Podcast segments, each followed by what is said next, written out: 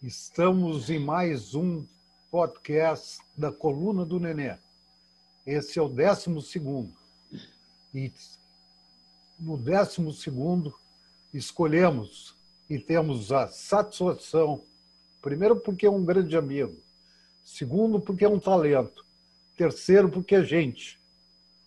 Dado Schneider mestre. Muito obrigado, muito obrigado. Não, vou te interromper, muito obrigado. Já, já ganhei meu dia aqui com a querideza. Mas é verdadeiro. Eu Lado sei. Schneider, mestre e doutor em comunicação pela PUC-RS. Paralelamente à sua carreira de publicitário em grandes agências e de marqueteiros em grandes empresas, é criador da marca Claro. Viva o papagaio!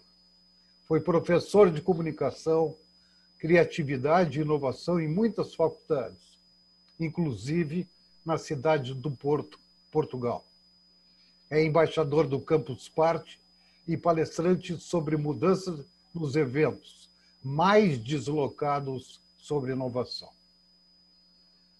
Pergunta um dado. O que te fez mudar? Encheu o saco de dar aula? Como é que é?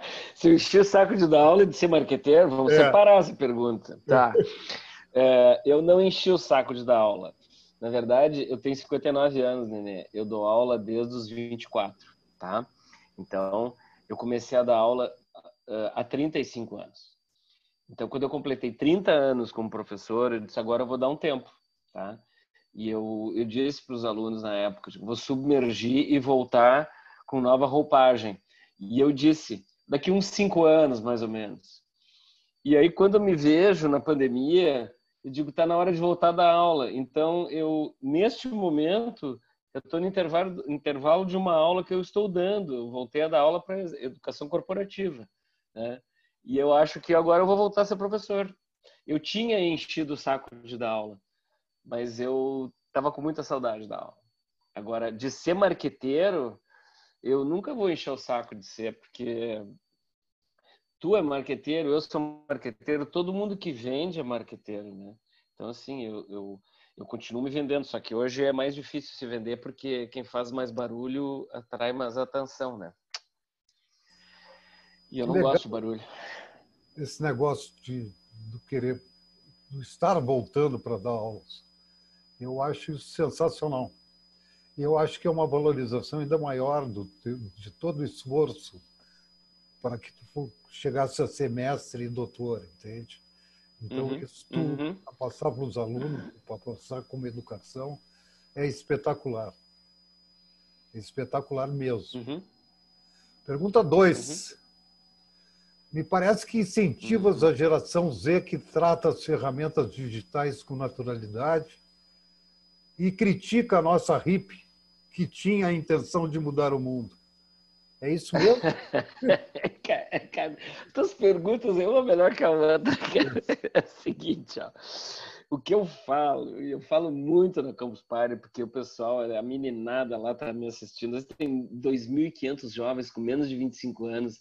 Eu olho lá de cima, pelo menos olhava, né? Agora não sei quanto tempo vai demorar pra gente voltar na presencial, mas eu olhava lá de cima do palco, Nenê, e ficava olhando assim, caramba, como é que um velho com mais de 50 anos consegue atrair a atenção dessa meninada?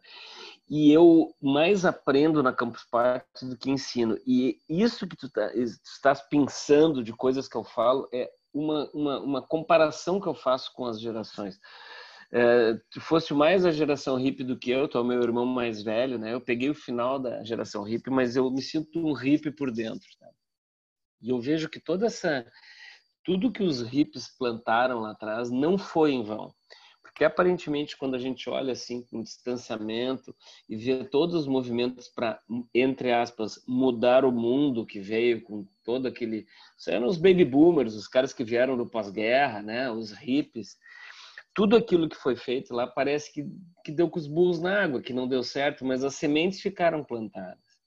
E o que eu comecei a ver, principalmente na última década, com essa explosão de aplicativos, a quantidade de gente que faz pequenas ações para melhorar o mundo, não mudar o mundo, né? Mas assim, uh, o pessoal de uma cidade interior do Nordeste que faz um aplicativo para uh, conectar pessoas que podem cuidar de idosos. Pessoal de uma cidade do, do Mato Grosso que coordenou a doação de sangue lá do, do, da região. O pessoal que dá carona o pessoal que tem aulas, o pessoal de comunidades rurais que tem aula na cidade mais próxima. Sabe, tem tantas pequenas iniciativas para não mudar o mundo, mas sim, entre aspas, melhorar o mundo, que eu acho que com a nossa ajuda, nós que somos né, daquela era hippie, que temos esse hippie interno, né, porque o teu hippie interno e o meu nunca morreram, né, eu acho que com a nossa ajuda e com, com esse ímpeto deles de melhorar o mundo, no somatório de pequenas iniciativas para melhorar o mundo, eu acho que a gente vai acabar mudando o mundo. E lá no fim, nosso ideal lá de trás de mudar o mundo dos hippies vai, vai acontecer. Eu tenho, eu tenho certeza que nós vamos terminar essa década mil vezes melhores do que estamos começando. Isso é bom, isso é esperançoso, isso é bom. Eu sou, é, é, eu posso só fazer mais um adendo. Eu acho que nós estamos na adolescência do futuro, tá? Eu digo isso e as pessoas brilham o olho quando eu falo isso. Digo, cara, o que é um adolescente? O adolescente é uma pessoa desengonçada, com a voz estranha, com o corpo. Né? A pessoa bate com o cotovelo, os cantos, porque não tem noção do tamanho do corpo, não sabe se é criança, se é adulto, as duas coisas no mesmo, né? no mesmo dia é criança e adulto a humanidade está vivendo essa, essa fricção entre épocas, assim, sabe? Nós estamos, nós estamos definitivamente saindo do, do esquema de vida do século XX e estamos entrando no esquema de vida do século XXI. Faz 20 anos que tem essa fricção. Tá? Então, nós vamos agora realmente começar a amadurecer como sociedade. Não estou falando só a sociedade brasileira, eu digo nós, seres humanos.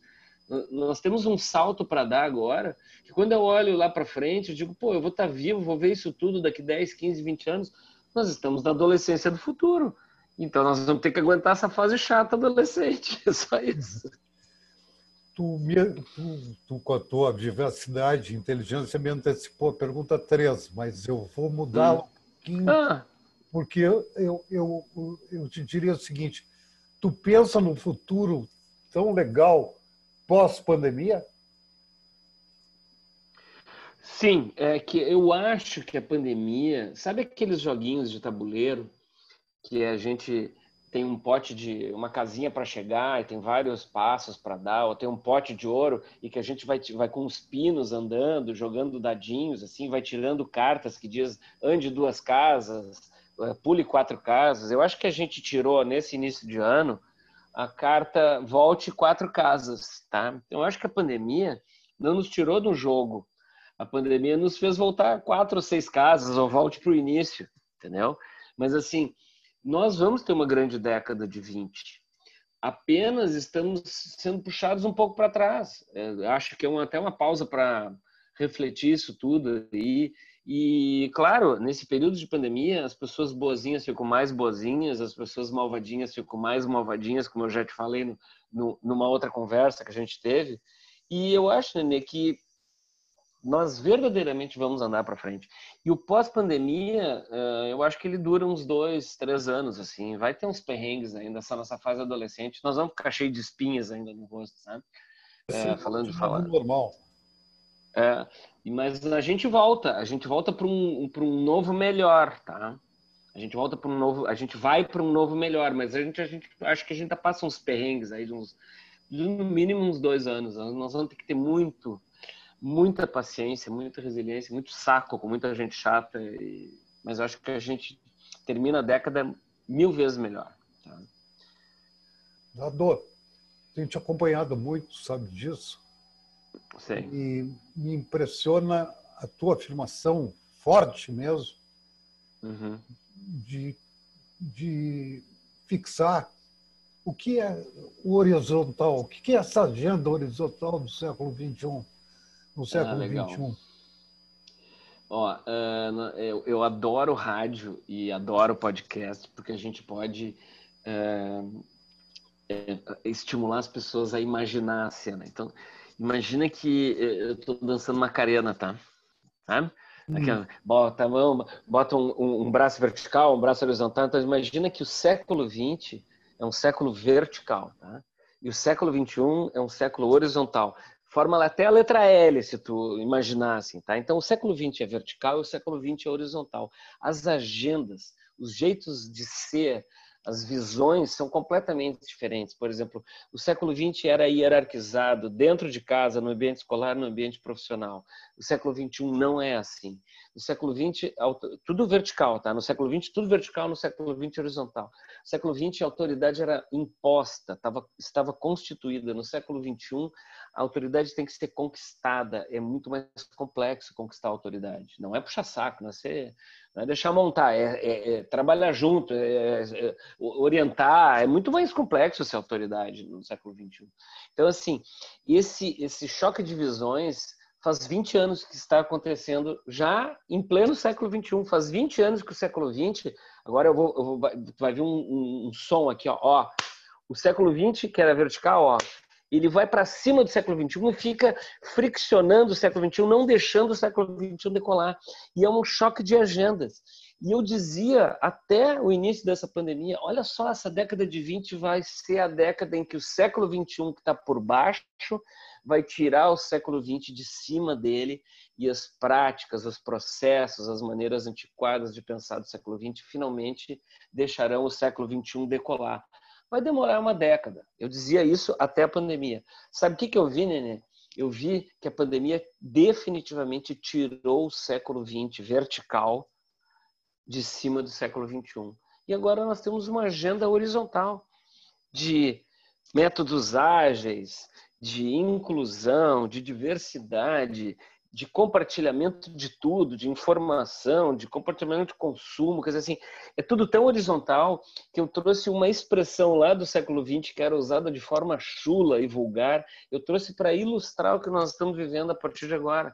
Na horizontal, todo mundo é igual. Então, assim, para mim, o século XXI tem uma agenda horizontal e é esta agenda que nós vamos viver até o fim dos nossos dias. Então tá na hora de tirar da cabeça aquela maneira vertical de olhar o mundo do século XX e olhar de maneira, de maneira horizontal, todo mundo é igual. É isso. Sabe que, dado mal comparando, é, a cura dos aditos, né, os, os doentes é, por, por drogadição, tinham uhum. só cura no AA. E o AA uhum. era um processo vertical. Olha para uhum. cima e fala com Deus. Uhum. A partir do momento que entrou o Talk Love, ou seja, o uhum. amor exigente, em que o cara uhum. começou a falar com a culpa, com o ódio, por quê, como, e que virou horizontal, a cura se começou a acontecer. É. Então, Genial, Nenê. Eu vou usar nas minhas palestras. Genial, sabe por quê? Porque assim, ó, o século XX tinha, a gente vivia muita coisa de mentira e o século XXI ele é todo de verdade. As crianças, inclusive, falam, os jovens, eles falam uma verdade tão forte que às vezes a gente acha que eles são, nos ofendem, que estão cometendo sincericídio, mas é que eles não vivem uma vida de mentira, entendeu? Então a gente vai ter que viver a vida de verdade. É Perfeito. É isso.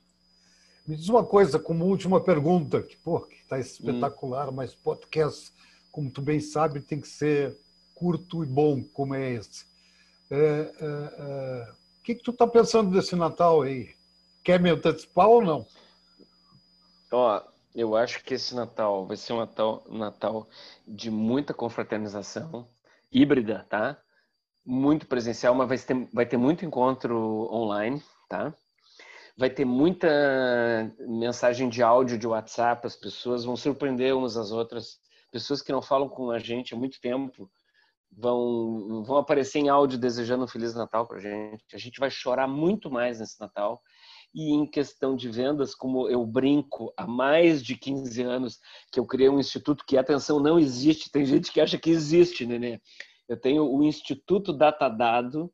O Instituto Datadado é uma abstração que eu tenho, que eu fiscalizo, eu monitoro vendas e eu prevejo, e o meu índice de acerto, tu sabes muito bem, é maior do que a média dos, dos, dos, institutos oficiais, tá? Porque eu sou um gastador de sala de sapato e eu entrevisto as pessoas eu vou arriscar aqui as vendas de Natal, tá, Nenê? Eu acho que no somatório geral as vendas de Natal serão no mínimo iguais em volume ao ano passado. Obviamente que vai ter uma predominância de e-commerce, né? É, em relação ao ano passado, o e-commerce vai crescer muito mais. Não sei precisar quanto, mas assim, em volume, o varejo vai vender o mesmo este ano. Tá? Estou falando do Brasil. Tá? Essa é a previsão do Instituto Datadado. Vai faltar produto. Tá? E vai ter muito produto que não vai ser entregue, que vai se perder no meio do caminho. E vai ter muita gente que vai comprar e não vai pagar. Mas vai ser uma loucura de, de vendas. Vai ser. Vai ser surpreendente esse Natal. Porque nós temos, estamos represados como se fosse a, a, a Itaipu, assim, sabe? No Natal, a quantidade de gente que vai se presentear porque o ano foi duro é absurda. Então vão se abrir as comportas de Itaipu do consumo. Vai ser uma loucura este Natal. Tá? É isso. Então, marqueteiro. Corajoso, né? Eu sou corajoso de. de... Não, pois é, por isso mesmo. Vou dizer assim. Então, marqueteiros de varejo, marqueteiros de indústria, peguem a pesquisa do Datadado, se entusiasmem e façam as coisas acontecerem. É, pode ser que o cara que esteja me ouvindo não, não atinja essa meta, mas o cara do lado pode ser que sim, né? Exatamente. E na média os dois dá igual no mínimo que ano passado. Um vai bem pior, outro vai bem melhor que ano passado. Então, gente, este foi Dado Schneider. Amigo do Nenê. Nosso que é o meu amigo, principal amigo. item do currículo de hoje, que foi falado do meu currículo. O principal item é que eu sou amigo do Nenê. Querido. Esse foi o dado, querido, que eu tenho certeza vai bater o recorde de, de audição com esse podcast. Muito bom mesmo, Dadinho. Um beijo. Muito obrigado, querido. E vai para a educação. Gostei dessa aí. Sim, senhor. Sim, senhor. Um beijão. Um beijão. Tchau.